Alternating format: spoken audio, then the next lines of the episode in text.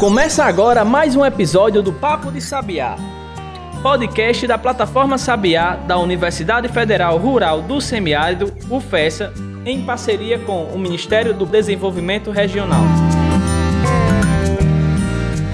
Bom, começando mais um episódio especial, né? Um episódio aí da nossa trilogia sobre a fruticultura. No primeiro episódio você ouviu a, a visão do empreendedor, né? Do produtor, do grande produtor, é, em relação à fruticultura. Conversamos com o Fábio Queiroga, que é o presidente do Comitê Executivo de Fruticultura do Rio Grande do Norte, do COEX. E hoje a gente continua aqui com a nossa trilogia especial, né, os episódios especiais do nosso podcast, para falar sobre os desafios inovativos para chegar a novos mercados, ou seja, o papel da academia, da universidade, das pesquisas dentro desse contexto da fruticultura. Professor Jamberg, seja bem-vindo a mais um episódio especial. Olá, Adams, mais uma vez aqui juntos para dar continuidade a esse importante episódio. Né? A gente já falou no episódio passado da importância da fruticultura, da geração de emprego, da geração de renda, da geração de riqueza para o Estado. Para que a gente chegue a esse ponto, a gente precisa da base, a gente precisa da pesquisa, a gente precisa da inovação. E hoje, nada melhor do que vir para dentro da universidade e ter esse tipo de conversa. Pois é, hoje a gente está aqui na UFESA, tá certo? Para falar sobre esse universo de pesquisa, de ciência que, como o Jean falou, é a base aí para enfim, para potencializar esse mercado que com certeza é o carro-chefe da nossa economia do Rio Grande do Norte, do Ceará e por que não dizer também do Brasil, até porque fruta é agro e agro, como diz o VT da televisão, é pop, né? É tudo, então é uma indústria que realmente movimenta e que agrega muito valor à nossa economia. Bom, nosso convidado de hoje é o professor Rui Sales Júnior, do Centro de Ciências Agrárias da UFES, professor que tem também essa experimentos, que tem essa, esse know-how nessa parte de fruticultura. Professor, seja bem-vindo aqui ao nosso episódio. Muito bom dia, nosso amigo Adams, muito bom dia ao professor Jean Berg. Agradeço a oportunidade de também poder estar contribuindo aqui com as informações que acredito que serão muito importantes para essa plataforma, para levar as informações mais atualizadas dentro da universidade, daquilo que tem sido feito e que se pretende fazer com relação à produção agrícola aqui no estado. Rui que já tem aí vasta experiência na pesquisa, é produtividade do CNPq, já foi pró-reitor de pesquisa e pós-graduação da universidade, atualmente é o presidente do Comitê de Iniciação Científica, então a gente não poderia estar com ninguém melhor aqui para falar um pouco sobre essa pesquisa. E foi criado dentro da fruticultura, né? Foi criado aqui dentro da universidade, trabalhando com isso desde a graduação. Me fala um pouco aí sobre sua trajetória para a gente começar essa conversa, Rui. Dentro da fruticultura, dentro da pesquisa, como é que foi esse processo até chegar até aqui? É muito interessante esse tema, foi levantado porque mais ou menos no ano de 2000, quando voltei ao Brasil, né, estava fazendo meu curso de pós-graduação fora nessa área de controle de doença de plantas, né, voltada para a fruticultura. E no ano de 2000 voltei para o Brasil, queria me fixar aqui na universidade, queria me fixar na minha região, já que é a minha região de origem, sou natalense, mas é radicado em Mossoró há mais de 35 anos, ou seja, já me sinto muito mais moçoroense do que propriamente natalense. E aqui chegando me deparei com situações muito interessantes, porque havia um mercado crescente na fruticultura, um mercado completamente aberto para pesquisas, né? e hoje nós somos já líder em pesquisa, seguramente em nível de Nordeste, nessa área de fruticultura tropical, não tenho nenhuma dúvida. É daqui da universidade o grande celeiro de informações que saem para atender todo o mercado, para atender todos os produtores da região. E aqui chegando no ano de 2000, desde então nós temos desenvolvido inúmeras pesquisas, juntamente com outros colegas da universidade que fazem parte também desse grupo que trabalha em conjunto com o setor produtivo para atender as demandas do mercado local e, por que não, do mercado regional. Esse protagonismo da universidade é extremamente importante, né, Rui? O que a gente observa aí na prática, conversando com quem está no, no, campo, com quem está vivendo a fruticultura, a gente observa que a maior parte dos profissionais, diferente de outras áreas, é aqui da região, né? é formado aqui na universidade. É gente que saiu do nosso curso de agronomia e está entrando aí no mercado, já entra com essa experiência do viver o local. Adams, é, o Fábio falou uma coisa muito legal no outro episódio, diz, olha, quem conhece o problema é quem vive aqui. E nada melhor do que a universidade para mostrar isso. Como é que você vê essa formação do nosso aluno, esse interesse do nosso aluno do curso de agronomia e como é esse suporte que ele tem para chegar nesse mercado de trabalho? É, nos últimos 20 anos, né, realmente houve uma mudança muito considerável com relação a, vamos dizer assim, a essa empregabilidade por parte do setor produtivo para com os nossos egressos aqui da universidade, tanto dos cursos de graduação como do, do curso de pós-graduação. Até então, naquele momento, havia uma certa dificuldade, né? Eu, quando iniciei meu curso de agronomia aqui em 1987, para visitar uma, uma, uma empresa, a gente tinha que pedir com um mês antes e era uma dificuldade enorme. Parecia que eram coisas que a gente ia ver lá que talvez nem existisse no planeta. E hoje a gente já vê que 80% da nossa mão de obra hoje aqui na região qualificada faz parte ou fez parte aqui do nosso, dos nossos regressos aqui da universidade. E isso é importante porque nós notamos que nós estamos em sintonia com o setor produtivo. Ou seja, aqueles alunos que estão saindo da universidade estão recebendo informações necessárias, importantes e ao dia para atender a esse mercado, a esse mercado, esse mercado da fruticultura que ano tras ano vem crescendo de forma exponencial e hoje, consequentemente, mais ainda com a abertura dos mercados como o da China, que vai representar um boom muito grande aqui na nossa região. Essa relação da universidade com o setor produtivo, ela nem sempre é tão amistosa, nem é sempre é tão um caminho tão simples de ser percorrido. Como é que você vê essa aproximação hoje? Hoje o fato do nosso ex-aluno, do nosso egresso estar nessas empresas ou como proprietário ou como colaborador, isso facilita esse processo? Existe essa chegada da demanda na hora que você vai fazer uma pesquisa, você ouve o produtor, você conversa com o produtor na hora de decidir, ó, vou fazer tal projeto para fazer, sei lá, um controle biológico, a pesquisa que você for fazer. Sim, hoje houve uma mudança conceitual muito grande com relação a isso. Eu me recordo que no passado, tá, é, é, essa demanda ela era criada mais pelo pesquisador do que propriamente pela empresa. O pesquisador tinha uma ideia e a campo, eu queria, eu estou pensando em fazer um trabalho assim e, claro, naquele momento houve um, um, um, um, certo, vamos dizer assim, um certo bloqueio por parte do setor produtivo entender, poxa, essas pesquisas elas realmente vão me servir? Essas pesquisas vão atender as minhas demandas? Então, em conversa, né, em conversa muito grande com os produtores, com o COEX, que é uma das empresas mais sérias que nós temos aqui, que tem nos ajudado muito nesse intercâmbio juntamente com os produtores, já que todos os produtores estão associados a ela, em conjunto com o IDIAR, no Instituto de Defesa, onde tive a oportunidade de estar um ano na presidência, tá? A gente conseguiu esse voltar a retornar com esse contato e levar a pesquisa mais aplicada a pesquisa que realmente vem a atender os anseios do produtor.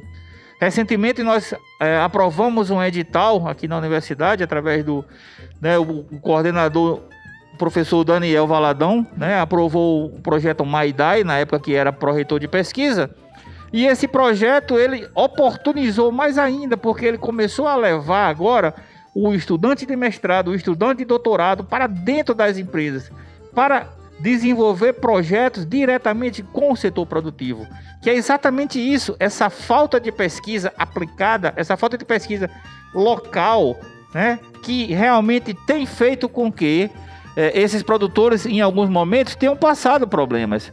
Mas nós acreditamos que a partir de agora, com esse novo programa, o Maidai, tá, e com esses nossos egressos que hoje já fazem parte do desse grupo seleto da fruticultura, desse grupo seleto de produtores que nós temos aqui na região, com certeza essa nossa produção ela vai dar um salto e vai ser um salto de qualidade. Bom, professor, quando a gente fala de academia de pesquisa, vem vários temas, né? O que, é que a academia pode oferecer para incrementar, para para agregar a esse setor da fruticultura. Né? Quando a gente fala na academia ou pensa na academia, vem a questão dos melhoramentos genéticos, vem a questão, por exemplo, do uso mais racional da água, porque a gente trabalha, vê a, a a, agricultura aqui sendo é, estimulada por esse acontecendo de fato por conta da irrigação e tem também a questão do controle de pragas que talvez seja a sua, talvez não, é a, a sua, vamos dizer assim, a sua praia, né? Como é que o senhor observa todo esse cenário, essas temáticas que a academia está trabalhando dentro do contexto da fruticultura?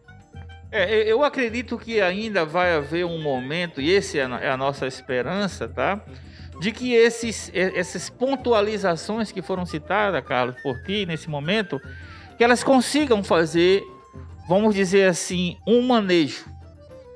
Se a gente fosse falar assim, a parte de melhoramento, a parte de produção, a parte de controle de pragas e doenças, a parte de comercialização, a parte de frigoconservação, que seria a parte de conservação desses, dessas frutas aqui produzidas.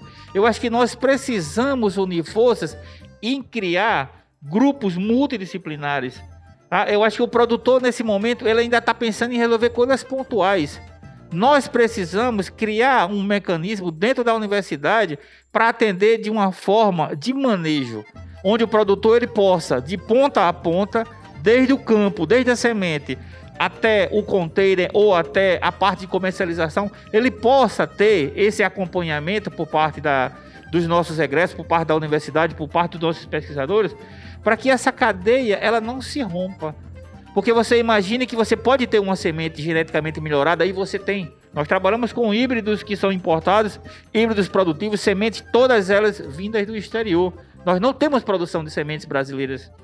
Isso é uma falha. Ou seja, nós estamos ainda vivendo o que nós vivíamos e, e, acompanhamos há 40 anos atrás, quando chegou o melão aqui. Então estamos muito atrasados, né, professor? Muito atrasados. Isso cria uma dependência né, desse mercado externo, da dependência dessa pesquisa realizada fora, que muitas vezes não é exatamente adaptada à nossa realidade. Com certeza, com certeza. 40 anos se passaram, mais ou menos a história que eu tenho aqui nessa universidade, desde quando entrei como aluno, e nós ainda seguimos importando sementes. Ou seja, se houver um colapso lá fora, se houver um, qualquer desentendimento com a empresa de semente dessa, nós não temos como produzir.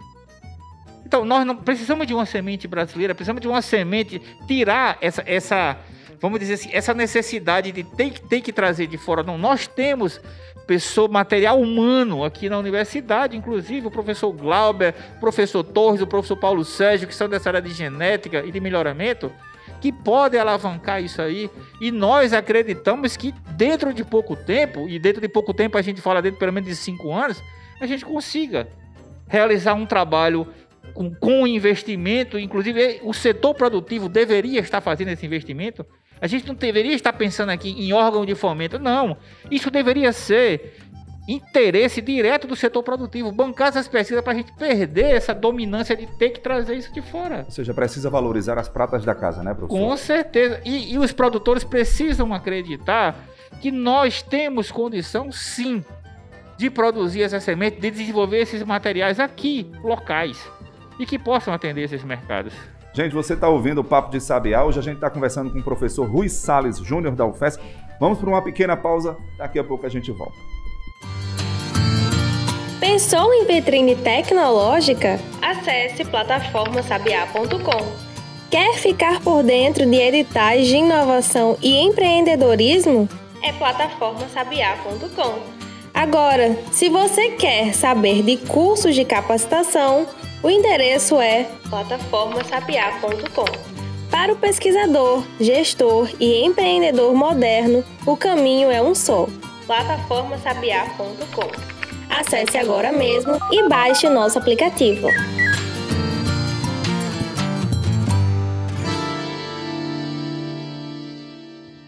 Então, voltando com o papo de Sabiá, é... Rui, eu queria trazer um pouco a conversa agora para a sua praia, para onde você tem um, um conhecimento maior, para onde você direciona mais suas pesquisas, que é para a fitossanidade, que é para o controle de pragas. Como é que está a situação hoje? A gente observou recentemente que teve uma ampliação da área livre da mosca, da fruta, né? De uma mosca específica. Como é o, qual o papel da universidade nesse processo? Ela tem a pesquisa, mas ela também tem a prestação de serviços. Os nossos laboratórios hoje são utilizados ou estão à disposição do, do produtor? É, foi uma, uma pergunta muito, muito importante que você fez, professor Jean, porque é, é uma pergunta que a gente precisa sim mostrar à sociedade, mostrar a todos aqueles que vão ouvir é, é, esse podcast, que vão ouvir essas informações que são atualizadas ao dia, tanto por mim pelos outros colegas que irão falar a posteriori e que já falaram anteriormente. A universidade é quem faz isso. Né? O laboratório de mosca das frutas, onde o professor Elton Lúcio, que é quem está à frente desse programa, é quem recebe esse material, né? O COEX faz a triagem, mas quem assina todos esses documentos, inclusive por exigência dos mercados internacionais. Quem deve fazer isso não é uma entidade privada, é a universidade, é o setor público. Então, a validade desses laudos, ela sai aqui da nossa universidade. É o professor Elton Lúcio, no seu laboratório, que recebe as missões internacionais da Argentina, do Chile, recentemente da China, e que, por exigência desses países, tinha que sair da universidade esses documentos. Então, sim, nós somos os responsáveis por fazer isso. E é uma coisa que, como você falou bem, muita gente não sabe. Se a universidade não prestasse esse serviço, nossa região não conseguiria chegar a esses mercados. A gente não, não teria conseguido crescer com a fruticultura, gerar a quantidade de empregos. Isso tem um valor imenso que a maior parte da sociedade desconhece, infelizmente. A gente precisa divulgar mais de fato, Rui. E com relação à parte de sanidade das doenças das, das plantas, como é que a gente tem essa realidade? Você falou agora há pouco que a gente tem ainda essa importação muito forte de sementes. E nas outras áreas, na área de fitossanitária, como é que está essa realidade hoje da nossa pesquisa e também do, do nosso campo? É, a área de fitossanidade, essa área de, de doenças propriamente dito, né? Hoje estamos à frente dessas análises, desse acompanhamento, a professora Márcia Michele e, e, o nosso laboratório, né, o laboratório ao qual eu estou aqui coordenando, que é o de fitopatologia, é, fitopatologia 2, né, eu trabalho mais na parte de controle, mais na parte de patógenos radiculares, e a professora Márcia Michele na parte de é, controle biológico, né, tem um trabalho bastante relevante nessa área aí. É, nós, recentemente, ministramos dois cursos, né, de CFO, Certificação Fitossanitária de Origem, que são documentos que as frutas brasileiras, para saírem do nosso país, elas precisam desse certificado. E o responsável hoje, no Estado, e por que não dizer em nível de Nordeste ou em nível de Brasil, por, por, pelas pragas referentes a melão, já que o melão está aqui presente na reunião, particularmente é o professor Elton Lúcio, na parte de busca das frutas, lá na Estefa Grandes, e o professor Rui Salles, esse que vos fala, com a parte de doenças da bananeira, doenças do meloeiro.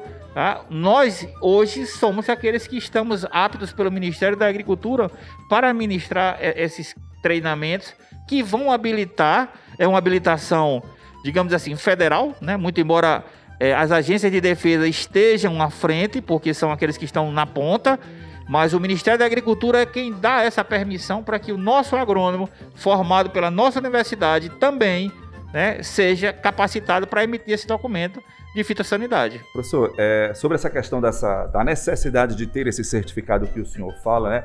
É, o, o, Ministério realmente credencia, a gente vê essa, essa, essa grande, é, é, é esse reconhecimento, eu acho que a, a uma uma das palavras seria essa para identificar. Como é que é, é, é, a procura em relação a essa, esses cursos, essas capacitações, por exemplo, que o senhor, o professor Elton, participa? Existe um grande envolvimento, existe uma grande procura realmente para participar dessas capacitações? E só complementando o Adams, tem lá o artigo lá no nosso blog, plataforma, blog.plataformasabiá.com, falando sobre essas capacitações. Você que não, ainda não, não viu, não leu esse artigo, vai lá, dá uma olhada, acessa, que tem mais informação lá. Sim, é, é, Adams. Na verdade, é, esse curso ele só pode ser feito, né? Feito que eu digo assim, ele só vai ter efeito sobre aqueles agrônomos, né? Consequentemente, que já estão formados e que estão habilitados com o seu CREA em dia. Ou seja, qualquer aluno pode assistir esse curso? Pode, né? Esse mesmo curso, essas mesmas pragas que eu ministro para os agrônomos que estão trabalhando nas fazendas ou aqueles que são autônomos prestando assistência nas fazendas, é o mesmo curso que eu dou para os meus alunos de graduação e de pós-graduação, as mesmas pragas, com a mesma intensidade. Por quê? Porque a gente sabe da necessidade do conhecimento da fitossanidade. Muita gente pode dizer, professor, mas você valoriza tanto a fitossanidade, parece que só existe ela. Não. A fitossanidade ela é tão importante quanto a nutrição, tão importante quanto a fitotecnia em forma geral, como o pós-colheita, tá? Mas hoje um agrônomo ele tem que saber de fitossanidade. Ele não pode sair da universidade sem conhecer uma praga, sem conhecer uma doença. Por quê? Porque os livros eles trazem lá qual é a profundidade que eu tenho que colocar a semente, está lá. Qual é a vapotranspiração, qual o coeficiente de cultivo, quanto de água a planta necessita por dia, por hora, por minuto. Tá tudo lá escrito nos livros. Agora, as pragas e doenças não, elas vão e vêm. Elas emergem, reemergem, desaparecem, voltam, voltam com mais agressividade. Então, são coisas que, que sofrem mutação o tempo todo, principalmente quando se trata de micro-organismo, que é exatamente a, a minha expertise. Então, isso é muito complicado, ou seja, ou o agrônomo está se habilitando, está se capacitando anualmente com novas informações e a gente sempre busca atualizá-los com informações de pesquisas novas, ou ele vai ficar, vai ficando para trás. Tá? O, o, o, os, os, grandes empresários, ou os empresários de uma forma geral, eles não têm mais tempo para acompanhar isso.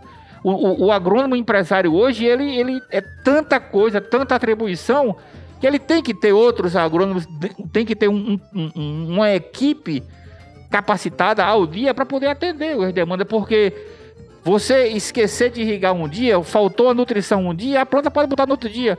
Uma praga e uma doença é, é da mesma forma que ataca o ser humano, você tem que cuidar na hora. Senão o prejuízo é grande.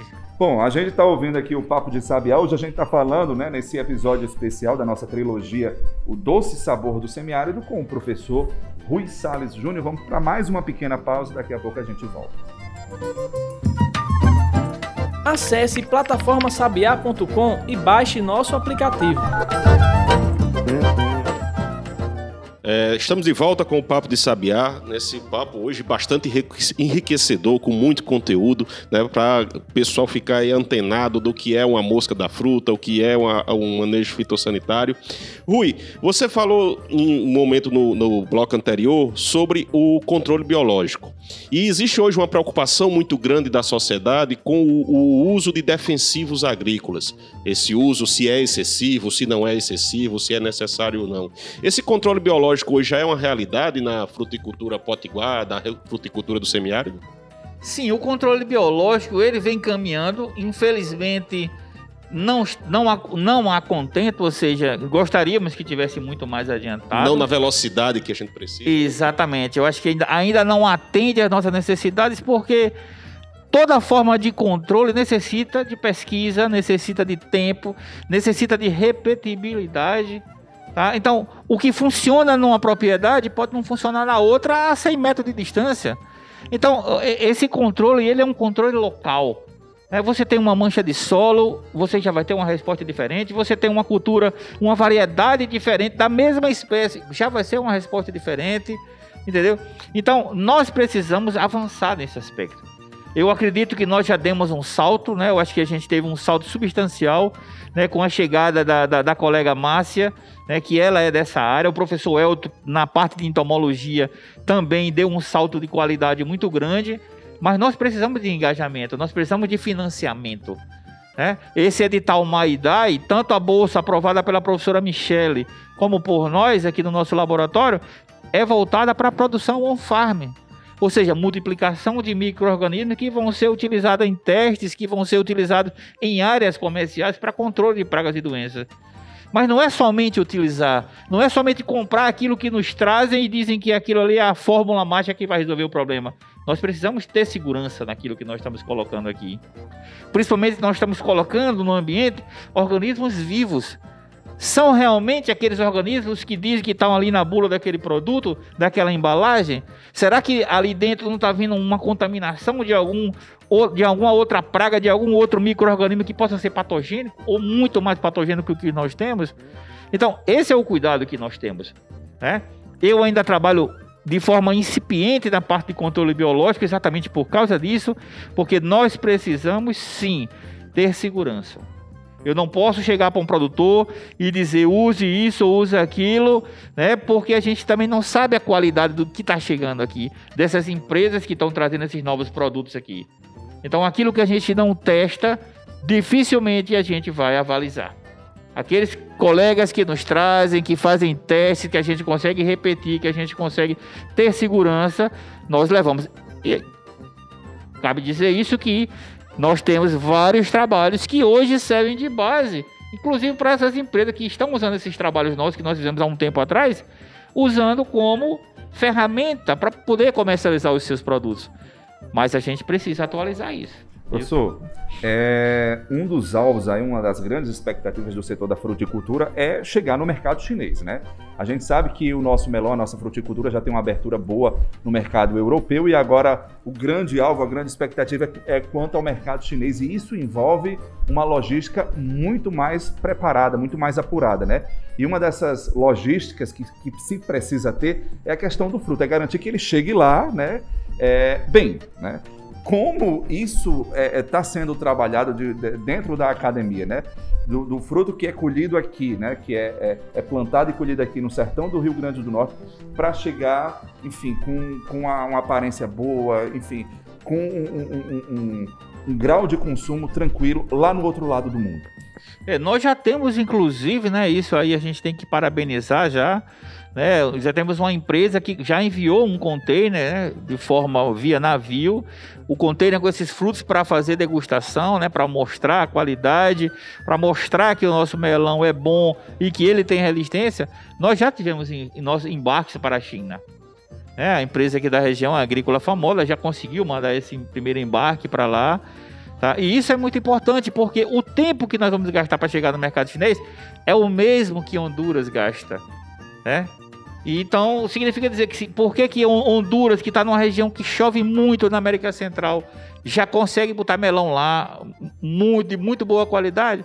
Com certeza a gente tem tecnologia, as variedades elas aguentam, né? elas são variedades que, que se mantêm né, no seu processo de qualidade perfeita para atender esse mercado chinês. A nossa, claro, grande expectativa é que consigamos em algum momento uma saída né? talvez por Equador, por, pelo Chile, e chegarmos ao outro lado para diminuir esse tempo. Não sabemos se isso vai ser possível algum dia, uma, uma rodovia que corte a, da, da América do Sul em sentido contrário, que a gente consiga. É, possivelmente. E, talvez se a gente reduzisse 10, 15 dias desse, desse tempo de viagem, a gente conseguisse ter uma segurança muito maior, porque enviar essas frutas em aviões só se fossem aviões cargueiros, né? Porque, para se ter uma ideia da expectativa que nós temos, se a China, para nós atendermos 1% do mercado chinês, nós teríamos que dobrar a nossa área de melão. 1%, se a gente fosse atender. Ou seja, ia, ia faltar agrônomo, ia faltar gente para trabalhar e significar muito crescimento. Né? A gente vê muito, quando se fala em fruticultura, quando se fala em investimento, a preocupação com a estrada, a preocupação com a logística, que é extremamente importante, mas como essa, essa preocupação com o futuro da, da fruticultura, com as novas pesquisas, com as inovações, como é, você falou do, também aí um ponto importante, que é como é que está esse investimento na pesquisa. A gente tem isso como uma política pública ou o, o, o pesquisador ele fica a mercê. Ano vai ter financiamento, tem ano que não vai ter, o que dificulta muito o bom andamento da pesquisa, um bom planejamento da pesquisa. É, essa, pergunta foi, foi muito interessante e veio num, oportunamente no momento que a gente precisa respondê-la né, de forma bem adequada. O financiamento a cada ano que passa, ele ou reduz ou desaparece. Né, o pesquisador em si ele tem buscado essas parcerias né, com as empresas, de uma certa forma utilizando as áreas da empresa, inclusive até as áreas comerciais dessas empresas, né, com o bom recebimento por parte do produtor para que ele possa desenvolver essas pesquisas. Então são meio que pesquisas hoje feitas muitas vezes com coração, né?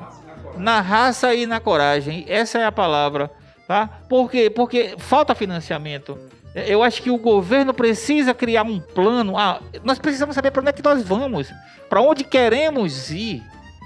Né, eu acho que o governo nunca, e eu digo, quando eu digo nunca, nos últimos 20 anos que eu estou aqui no Brasil, eu nunca vi uma linha de financiamento por parte do governo do estado voltado para atender isso aí. Como nós temos o Banco do Nordeste aqui no Ceará investindo milhões e milhões, e quando aprova um projeto aqui no Rio Grande do Norte, aprova 50 lá no Ceará. Então nós precisamos aqui que o COEX, né, que é uma entidade forte, representativa, ela consiga e vá atrás de angariar com esses órgãos de fomento, com esses bancos de financiamento e fazer investimentos aqui. Nós temos mão de obra qualificada. Né? Nós temos uma universidade bastante conceituada em nível de Brasil Não é à toa que hoje é uma das melhores universidades aqui do Nordeste, né? E o curso de agronomia muito respeitado. Mas né, nós precisamos de financiamento. Uma pós-graduação forte também nessa área, né? Uma pós-graduação, nós temos uma pós-graduação que tem se mantido, né, vamos dizer assim, usando o jargão popular, trancos e barrancos, né, com a força do professor, como bem o nosso amigo Adams falou aqui, né, trabalhando na raça e na coragem, né, mas um, um, um por exemplo, só citar um exemplo, né, há cinco anos atrás, seis anos atrás, o financiamento que vinha do governo para atender um PROAP, né, ou seja, que é aquele programa de fomento para pós-graduação para um programa 6, eram valores acima de 440 mil reais há 5, 6 anos atrás. Hoje está em 150 mil esse mesmo curso 6, que é o que nós somos hoje. Quando deveria estar tá próximo já de um milhão. Então, se a gente fosse colocar, atualizar esse recurso, nós estaríamos hoje perdendo aí 800 mil reais, 850 mil reais por ano em investimento aqui de, na qualificação dos nossos é, é, é ingresso da, da, da pós-graduação dos nossos alunos. É verdade. Bom, a gente já está caminhando aqui para o final do nosso episódio de hoje, do nosso é, especial de hoje, professor. É, só para reforçar isso que o senhor falou, a percepção que a gente tem a cada ano é que os investimentos ou eles estagnaram ou, na pior das hipóteses, eles estão diminuindo, né? E é o que a gente vem acompanhando de fato. E outra percepção que a gente tem é que a gente não está é, tirando as lições do, do, que a pesquisa poderia dar, né? Porque a gente está atravessando um período agora de pandemia, onde a pesquisa mostra a sua força e a sua necessidade, porque é graças à pesquisa que tem a possibilidade de se ter a vacina, dos imunizantes e também do, dos remédios, né? dos medicamentos de controle e tal, né? A mesma coisa também na questão da fruticultura nas outras áreas do conhecimento. Como é que o senhor observa para o futuro? Né? Agora, a gente está aqui imaginando, hoje a gente está em 2021, sei lá, a projeção daqui a 5, 10 anos. Qual a visão do senhor em relação a isso? É, a minha, a minha visão diante do que, mesmo diante de toda essa problemática que nós estamos acompanhando com relação à pandemia, tá? o setor produtivo, o agro brasileiro, ele não parou, ele não pode parar. Tá? Hoje, para cada 4 grãos produzidos no planeta, um sai do Brasil. No planeta, um sai do Brasil. Né? Dentro de mais 30 anos, aproximadamente, nós vamos ter que aumentar a nossa produção em 50% em nível mundial na produção de alimentos. É, nós vamos passar de 7,3, 7,4 para quase 10 bilhões de habitantes. Então nós temos que aumentar isso aí e muito em termos da produção de alimentos. O Brasil hoje, dos seus 400 milhões de terras agricultáveis, utiliza menos de 70 milhões. Então nós temos aí um, uma possibilidade incomensurável de crescimento. E aí é onde a gente nota toda essa preocupação com o Brasil toda essa preocupação do mundo com o Brasil, com o que a gente faz, com poluição, com desmatamento, com isso, com aquilo. Nós vamos abastecer o planeta. Isso não é fake news. Isso é verdade. É, o mundo tem essa expectativa. Os Estados Unidos não tem como aumentar um hectare de milho sem diminuir um de soja. A Europa chegou no seu limite, importando quase toda a sua, a, a, a, sua matéria de consumo de fora. A China não consegue abastecer o mercado de 1,3 1,4 bilhões de habitantes. A Índia, com 1,2 bilhões de habitantes. De onde é que vai sair esse alimento? Vai ter que sair de algum local. E nós somos aquele gigante adormecido que está despertando ou que já despertou. Nós precisamos de oportunidade. Oportunidade para os nossos alunos, oportunidade para os nossos pesquisadores, tá? Para que a gente possa fazer as coisas acontecerem. E mesmo diante de todas as dificuldades que nós estamos passando, ainda conseguimos fazer alguma coisa. Imagine se nos dessem a oportunidade, se nos dessem recursos, como estaria o Brasil hoje em relação à ciência. Com certeza. Bom, a gente está chegando ao final aqui. Já mais alguma observação, alguma consideração? Eu só quero agradecer a Rui, excelente colocação do ponto de vista acadêmico, do ponto de vista do pensamento do nosso aluno, que também mudou né, nos últimos anos e que precisa continuar se modernizando. Esse papel da universidade é fundamental. E eu fico muito feliz e até. É, é, é orgulhoso quando a gente diz que ah, o melão que sai daqui vai para a China, vai para a Europa, que sai sai porque a universidade tem seu, exerce seu papel a contento. E a gente precisa cobrar essa valorização. Muito obrigado, Rui. Eu deixo aí a palavra com você para fazer a mensagem final aí para a gente encerrar mais esse nosso Papo de Sabiá com muito sucesso.